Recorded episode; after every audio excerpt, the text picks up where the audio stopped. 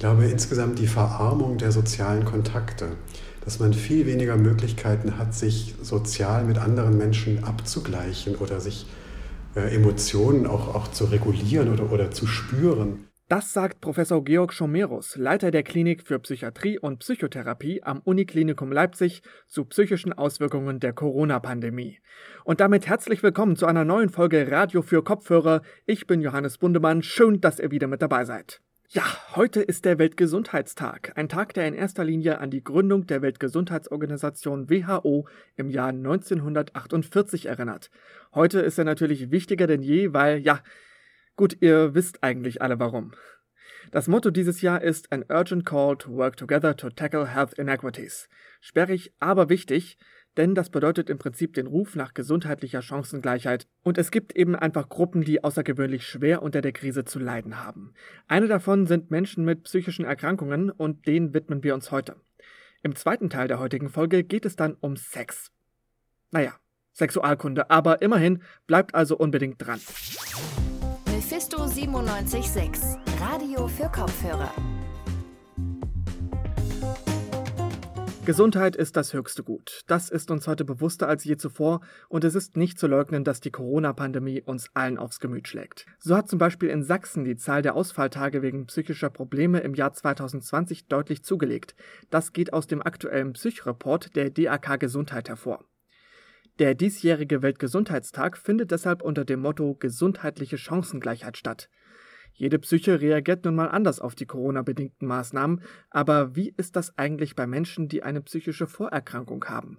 Darüber habe ich mit Professor Georg Schomerus gesprochen, Leiter der Klinik für Psychiatrie und Psychotherapie am Universitätsklinikum Leipzig. Als erstes habe ich ihn gefragt, wie denn die Erkrankten mit der momentanen Situation umgehen. Ja, also die Menschen mit psychischen Erkrankungen, das sind ja einmal sehr viele und auch sehr unterschiedliche Menschen. Das heißt, auch der Umgang damit ist sehr unterschiedlich. Es hat sich gezeigt, dass es eine Gruppe von Patienten gibt, denen es gerade am Anfang des Lockdowns zunächst sogar besser ging, weil man weniger sozialen Stress hatte. Man musste weniger raus, ist also die, die Anforderungen waren, waren für alle geringer.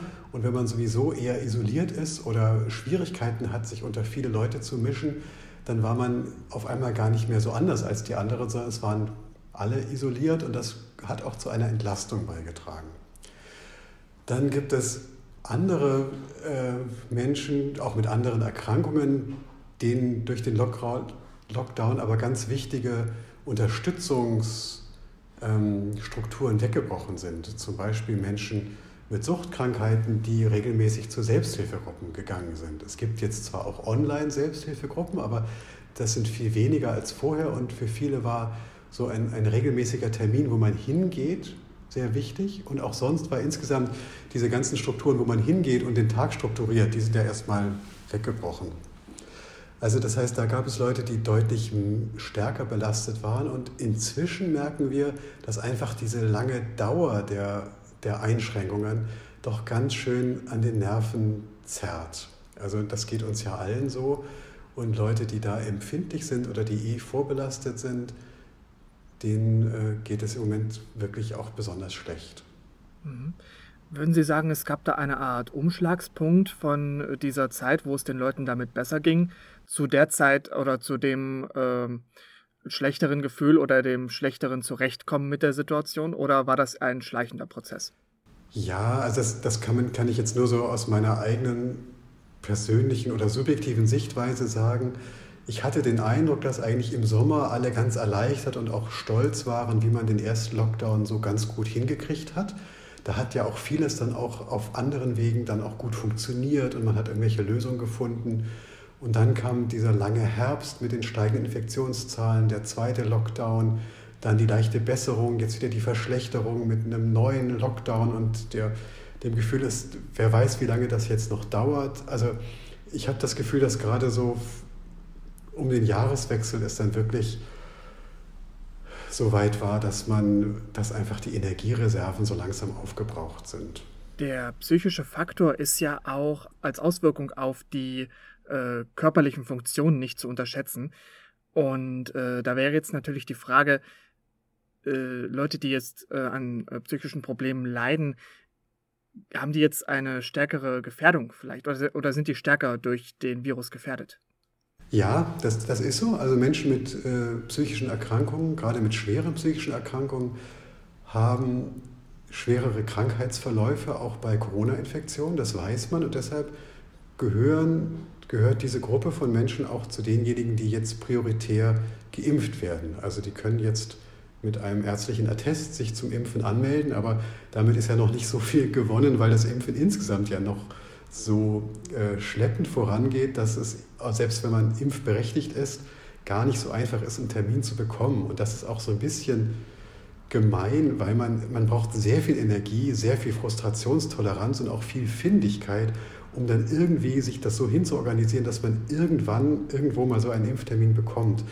Und das ist natürlich für Leute, die es da schwerer haben, also für die Schwächeren, ähm, dann gar nicht so einfach. Wie reagieren denn die Psychologen und Psychiater jetzt auf diese neue Situation? Also einmal hat uns das wirklich einen Innovationsschub gebracht. Wir sind jetzt viel routinierter, was ähm, Videosprechstunden angeht zum Beispiel, auch was Gruppenchats äh, online angeht, was Telefonkontakte angeht. Es gibt eine ganz neue Art der, der Vernetzung sozusagen, dass man ähm, sich auch mit anderen Hilfsanbietern abspricht und ähm, es viele, also viel telefonische Kontaktaufnahmen gibt. Da sind auch viele Sachen dabei, die wir auch über die Pandemie hinaus gut brauchen können werden.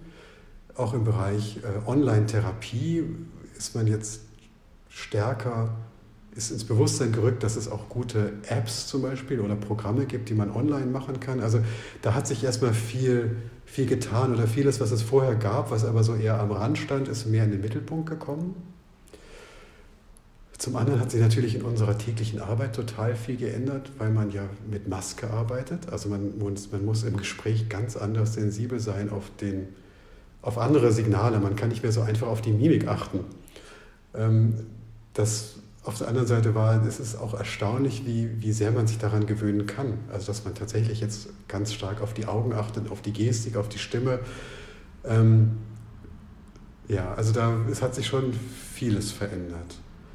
Ähm, was sich, glaube ich, nicht geändert hat, ist, dass einfach persönlicher Kontakt äh, wichtig ist und noch so eine besondere Qualität hat. Also wenn man mit jemandem im gleichen Raum sitzt und mit dem sprechen kann und dann auch mal Stille aushalten kann oder also sozusagen einen Moment wirklich äh, gemeinsam erlebt, wie eben in so einer therapeutischen Situation, das ist eben doch noch was, was sich auch durch die Pandemie jetzt nicht äh, verändert hat.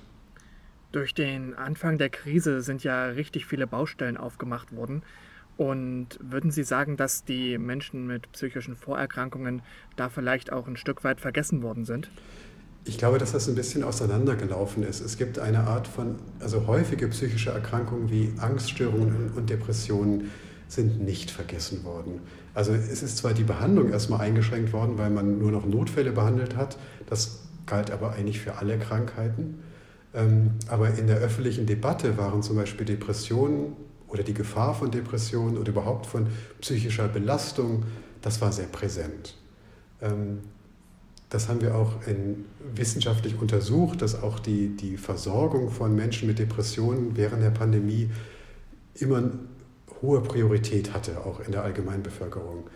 Was aber lustigerweise ganz niedrige Priorität hatte, waren andere Gruppen von psychischen Krankheiten, zum Beispiel Schizophrenie oder Suchtkrankheiten. Und gerade Suchtkrankheiten sind in der Pandemie ja nicht etwa leichter geworden, sondern es ist eher gerade auf, bei, diesem, bei dieser Krankheitsgruppe ist sehr, sehr viel Versorgung weggebrochen.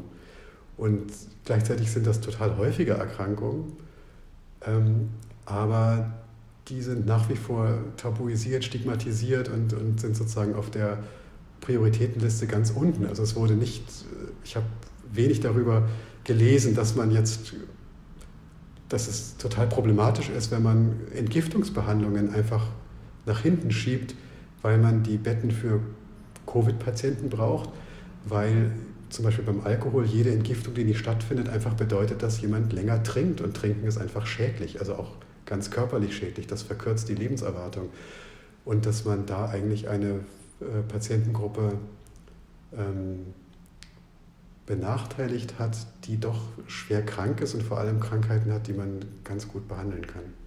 Man könnte sagen, da steht ja wirklich Ihr ganzes Berufsfeld vor einer großen Aufgabe. Und die Behandlung von gerade psychiatrischen Patienten ist ja ohnehin schon eine schwierige Aufgabe und jetzt eben noch wichtiger geworden. Würden Sie sagen, das ist auch eine Frage des Budgets oder äh, inwiefern wirkt sich die jetzt höhere Auslastung der, ähm, der Psychiater und Psychologen auf ihre Arbeitsweise aus? Ja, also wir, wir merken, dass im ambulanten Sektor sind die Wartelisten sehr lang. Es ist sehr schwierig, eine ambulante Therapie zu bekommen. Und das ist für die, vor allem für die Patienten schwierig, weil wir dann Patienten haben, die dringend eine Therapie brauchen, aber gar nicht so leicht einen Therapieplatz finden. Das ist die eine Seite. Die andere Seite ist natürlich, dass durch die Pandemie ein wahnsinniger Stress auf die öffentlichen Kassen ausgeübt wurde und eben auch auf die Krankenkassen. Und wir jetzt große Schwierigkeiten haben, die gestiegenen Bedarfe auch in entsprechenden ähm, Kostendeckung durch die Krankenkassen umzusetzen. Also das ist jetzt ein Problem der Krankenhäuser, weil auch während der Pandemie einfach aufgrund der Hygienevorschriften eine ganze Zeit lang ja Betten nicht belegt werden durften und damit ähm, sozusagen der, der, der, der, Berechnungsmaßstab sich verändert hat für, äh, für Kostenverhandlungen. Gut, aber das sind jetzt das sind Details aus den Kostenverhandlungen, aber ähm, es, ich glaube, wir werden das schon in den nächsten Jahren stark spüren, dass da einfach jetzt viel Geld ausgegeben wurde und gleichzeitig ähm, auch weniger Geld äh, eingenommen wurde und äh, dass der, der, der Verteilungskampf um die Ressourcen im Gesundheitswesen wird bestimmt nicht leichter in den nächsten Jahren. Hm. Hätten Sie da einen Vorschlag, was sich ändern müsste oder was würden Sie sich jetzt beispielsweise von der Regierung wünschen an, an Unterstützung? Ach, ich finde eigentlich, dass insgesamt unsere Regierung ja schon sehr gut agiert hat und es viel Unterstützung gab und gibt. Ich, ich finde eigentlich eher, wenn es so von oben betrachtet, wichtig, dass man die Ressourcen für die Behandlung von psychischen Krankheiten ähm, gut verteilt. Es gibt natürlich wahnsinnig große Bedarfe und äh, gerade der Bedarf nach Psychotherapie ist, ist quasi unstillbar, weil es für, also viele Leute sind belastet und es ist immer gut, wenn man in einer Belastungssituation einen Therapeuten hat, mit dem man das besprechen kann. Also das, das, das, das ist einfach gut. Aber es ist auch eine sehr, sehr knappe Ressource. Und äh, mir ist wichtig, dass die Ressourcen vor allem denjenigen zugutekommen, die sie am nötigsten brauchen und denen es am schlechtesten geht. Und das sind aber oft Gruppen, die sehr weit weg von der Therapie sind, nämlich Leute, die sozial schwach sind, die oft schwere Krankheiten, auch mehrere Krankheiten haben und die deshalb eh einen, einen weiteren Weg in die Therapie haben. Also es wäre mein Anliegen, dass äh, die, die, die Ressourcen in der psychiatrischen Versorgung immer wieder dahingehend überprüft werden, dass sie auch den besonders Bedürftigen zugutekommen. Was würden Sie jetzt Leuten raten, die sich momentan noch nicht in Behandlung befinden, aber gerade jetzt mit äh, der längeren Dauer der Krise äh, immer mehr Probleme haben? Ich glaube, die erste Anlaufstelle sollte immer der Hausarzt sein weil der einen im besten Fall ja auch schon länger kennt und auch gut äh, beurteilen kann, was es für Hilfsmöglichkeiten gibt. Und dann muss man entscheiden, wie, wie schwer ist das Problem, welche Hilfe ist da angesagt, was, was wird gebraucht. Ähm, wenn man jetzt die Schwelle zum Hausarzt noch nicht gehen möchte, dann gibt es ja auch Möglichkeiten, sich über Online-Hilfsseiten äh, äh oder über Apps oder über über Telefon-Hotlines sozusagen irgendwie niederschwelliger Hilfe zu holen oder sich erstmal zu informieren. Das ist auch nicht verkehrt. Ähm, und wenn man jetzt wirklich überhaupt nicht weiter weiß, also psychische Krisen ist ja ein, ein breites Spektrum, ja. Also das äh, geht von, äh, von Stress und, und Problemen, die man nicht gelöst kommt, bis eben hin zu akuter Suizidalität, wo man überhaupt nicht weiter weiß und wirklich Angst hat, dass man sich was antut. Und wenn es so weit ist, dann sollte man gar nicht warten, sondern einfach in die nächste Notaufnahme gehen und sich dort akut als Notfall vorstellen oder den Notarzt rufen. Denn äh, suizidale Krisen sind absolute Notfälle und da hat man dann auch einen guten Grund, einen Notarzt zu rufen. Gibt es im Blick auf die seelische Gesundheit etwas, das wir jetzt im Großen und Ganzen aus der Pandemie lernen können? Ich glaube, dass äh, seelische Gesundheit eine ganz wichtige Ressource ist. Also eine persönliche Ressource, aber auch eine gesellschaftliche Ressource. Und wir müssen, glaube ich, jetzt auch über die psychiatrische Versorgung hinaus insgesamt gucken, wie wir in der Gesellschaft seelisch gesund bleiben und was wir dafür brauchen. Das sind Faktoren, die eben nicht nur die Psychiatrie betreffen, sondern die Arbeitswelt, die Familien, die Schulen, das, die Freizeit. Also man braucht, glaube ich, viele Dinge, um, um seelisch gesund zu bleiben und diese Dinge sollten allen Leuten möglichst breit zur Verfügung stehen. Weil das, also ich glaube, so Begriffe wie Resilienz, also Widerstandsfähigkeit ähm, und überhaupt psychische Gesundheit als Thema, ich glaube, das ist deutlich geworden, wie wichtig das ist, um eben mit solchen Krisensituationen wie der Pandemie dann auch zurechtzukommen. Und damit kommen wir nun auch zu unserem zweiten Thema, denn ich habe es euch ja versprochen, es geht heute um Sex. Aber seid mal ganz ehrlich, könnt ihr euch noch an euren Sexualkundeunterricht aus der Schulzeit erinnern? Ich zumindest nicht. Ist auch schon eine Weile her bei mir, aber Fakt ist, es hat sich einiges getan. Themen wie Gender, Sexualität und insbesondere auch Transsexualität erhalten heute Aufmerksamkeit, die ihnen lange verwehrt geblieben ist. Aber wie wirkt sich das eigentlich auf den Sexualkundeunterricht aus? Bei mir ist jetzt unsere Redakteurin Marie Schilling, die hat sich das Ganze mal genauer angesehen. Hi Marie. Hallo. Marie, der Sexualkundeunterricht ist ja zweifellos ein interessantes Thema, aber liegt ja für uns als Studenten nun auch schon eine ganze Weile hinter uns. Warum hast du dir ausgerechnet dieses Thema ausgesucht und warum meinst du, ist es wichtig, dass wir da heute nochmal drüber reden? Ich habe mich in letzter Zeit echt oft mit Freunden und Freundinnen über unsere sexuelle Bildung während der Schulzeit unterhalten und uns ist dabei aufgefallen, dass wir uns alle kaum mehr daran erinnern können und wenn dann auch eher an die biologische Komponenten. Ähm, was wir echt im Nachhinein eigentlich ganz gerne anders gehabt hätten, weil so viele Fragen wurden damals für uns einfach nicht beantwortet. Zum Beispiel, wie homosexuelle Menschen miteinander Sex haben und wie sie verhüten, was es bedeutet, queer zu sein oder trans und inter. Und diese ganzen Defizite merkt man dann leider einfach immer noch im Erwachsenenalter und da bestehen dann einfach weiterhin Bildungslücken. Mhm. Das Thema ist ja in den letzten Jahren auch sehr viel mehr in die Öffentlichkeit gerückt worden. Da gibt es definitiv Gesprächsbedarf. Aber nun haben wir jetzt auch noch die Corona-Krise, die das Ganze sicherlich auch noch beeinflusst hat, oder? Ja, total. Also ich wäre auch richtig gerne in eine Schulklasse gegangen und wäre mal bei einer Aufklärungsstunde dabei gewesen, um mir das mal anzuschauen, wie das mittlerweile aussieht. Aber das war natürlich durch Corona nicht möglich. Ich habe mich dann ähm, noch mit Julika Brandner-Weber vom Verein Rosalinde unterhalten und sie hatte mir erzählt, dass ihre Seminare auch mittlerweile alle online angeboten wir, äh, werden.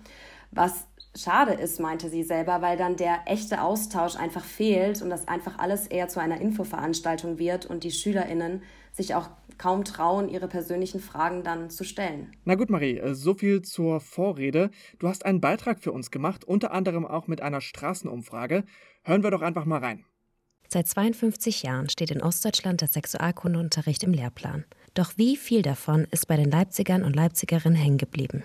Wir hatten in der Schule so einen Workshop. Ich glaube, die Klasse war so getrennt. Wir als Mädels hatten so Menstruation, wie passiert das mit der Eizelle. Und die Jungs hatten halt parallel sowas über, in Anführungszeichen, männliche Themen. Also ich muss persönlich sagen, ich kann mich daran nicht mehr so genau erinnern. Und das ist ja eigentlich auch ein Zeichen irgendwie dafür, dass es vielleicht zu wenig stattgefunden hat. Jeder musste da das Kondom mal über die Banane ziehen. In der sechsten oder siebten Klasse haben wir damals über Penetration geredet und wie das Glied in die Scheide kommt. Und das klang aber damals immer sehr abstrakt und es ging halt wirklich eher um die biologische Komponente. Also also man hat ja nicht mehr gedacht, der Storch kommt so, ne? Laut einer Studie der Bundeszentrale für gesundheitliche Aufklärung wurden 93 Prozent der Jugendlichen in der Schule sexuell aufgeklärt. Doch zeigt die Realität ein anderes Bild. Nach wie vor ist ein Viertel der Mädchen auf ihre erste Periode nicht vorbereitet.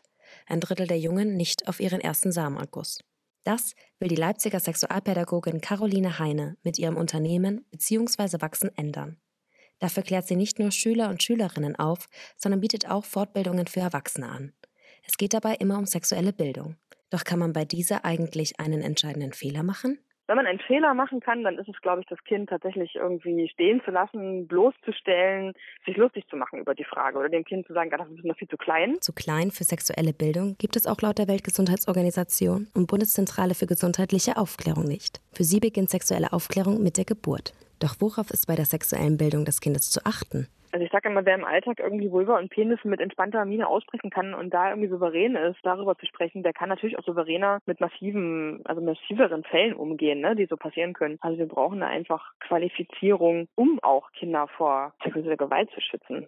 Gute sexuelle Bildung beugt, laut Caroline Heine, also auch sexuelle Gewalt vor. Diese Ansicht ist auch Julika Brandner-Weber vom Leipziger Verein Rosalinde.